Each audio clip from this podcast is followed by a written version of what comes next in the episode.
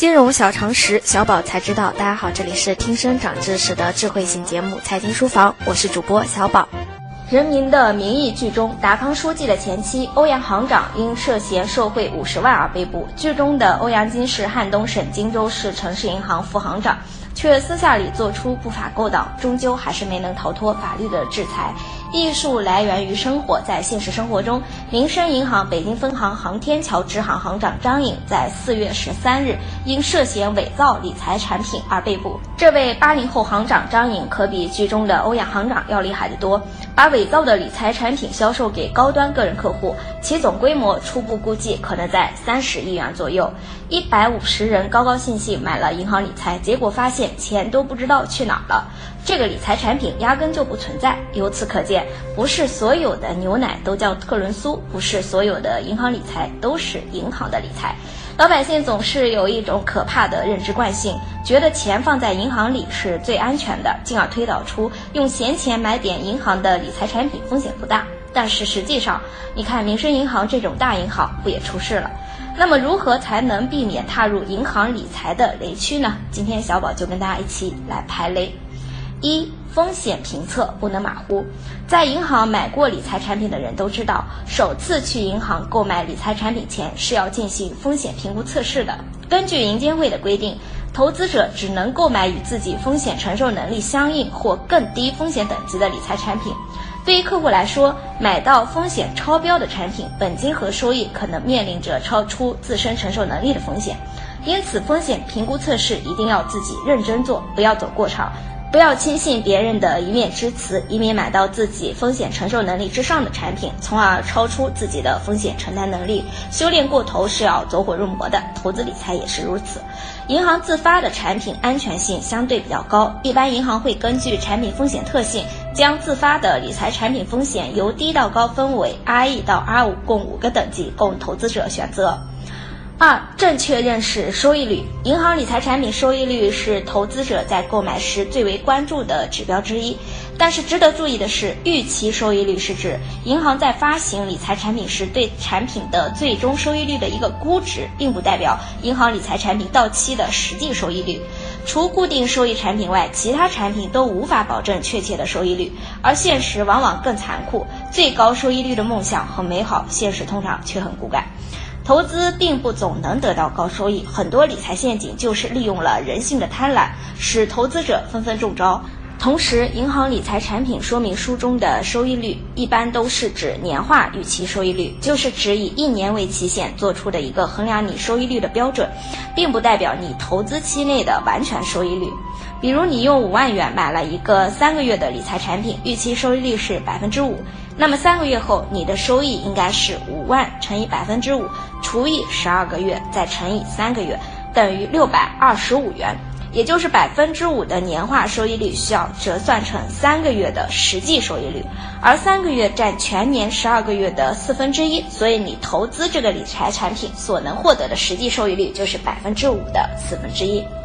三、避开募集期漏洞，购买银行理财产品要注意三个期限：一是募集期，二是投资期，三是清算期。募集期是指从产品开始销售到销售结束，一般需要六天左右。投资期是指产品从开始到终止的一段时期，是计算你收益率的时期。清算期是指产品终止以后进行清算的时期，一般为三个工作日左右。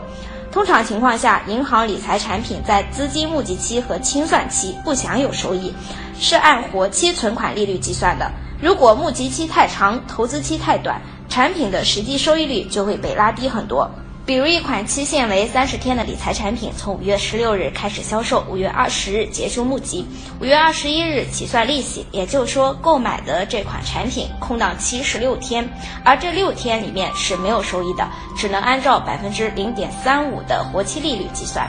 在买银行理财产品时，不仅要关注产品的收益率，更要算好时间账，避免募集期带来的收益折损。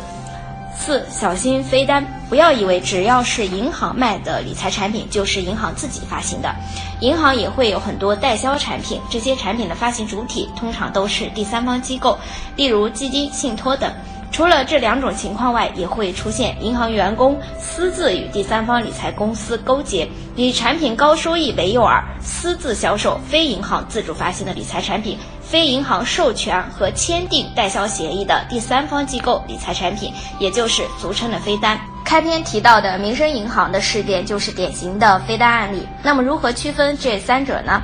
银行卖的自家理财产品，在理财产品的投资合同上是有银行公章的。凡是银行自主发行的理财产品，均具有唯一的产品登记编码，这是判断产品是否合法合规的重要依据，并可以用这个编码在验证神器中国理财网上查询到产品信息。理财产品登记编码是全国银行业理财信息登记系统给每款银行理财产品的标识码，具有唯一性。一般个人理财产品登记编码是以字母 C 开头的十四位编码。如果是银行代销的理财产品，理财产品发行机构会在委托银行代理销售的理财产品的投资合同上加盖公章，银行则会在汇款等业务凭证上加盖公章。另外，按照银监会的要求，银行要在代销产品宣传资料首页显著位置应当标明合作机构名称，并配备文字说明本产品由某某机构发行与管理。代销机构不承担产品的投资、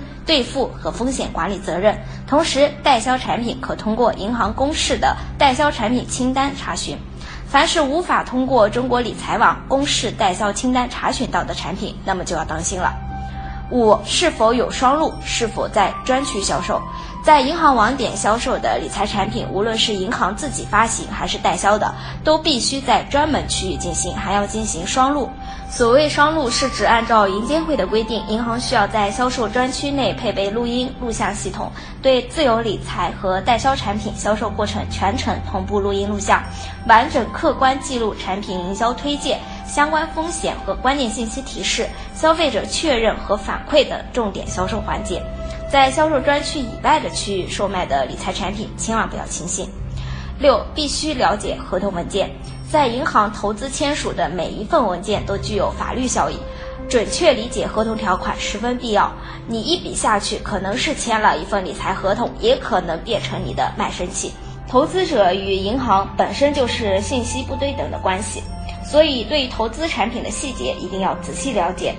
投资有风险，理财需谨慎。钱给出去的每一个瞬间，你一定要确保自己知晓你所能承担的一切风险。希望今天的几点投资建议可以帮大家避免银行深深的套路。定格时光，凝固这一刻美好，岁月不晚，我说爱你刚刚好。今天小宝要跟大家分享一则好消息，在母亲节来临之际，财经书房联手微信公众号“金融财经峰会”发起母亲节特别节目“定格时光，为爱发声”。凡是参加活动的粉丝朋友都可以免费获得我们为您定制的一份母亲节专属纪念，同时将抽取二十名幸运粉丝参与我们电台的母亲节特辑录制，并获赠电台送出的特别礼物一份。活动报名截止时间为五月十一日，也就是明天中午十二点之前。欢迎大家关注微信公众号“金融财经峰会”参加本次活动。以上就是今天的内容，我们下期节目再见。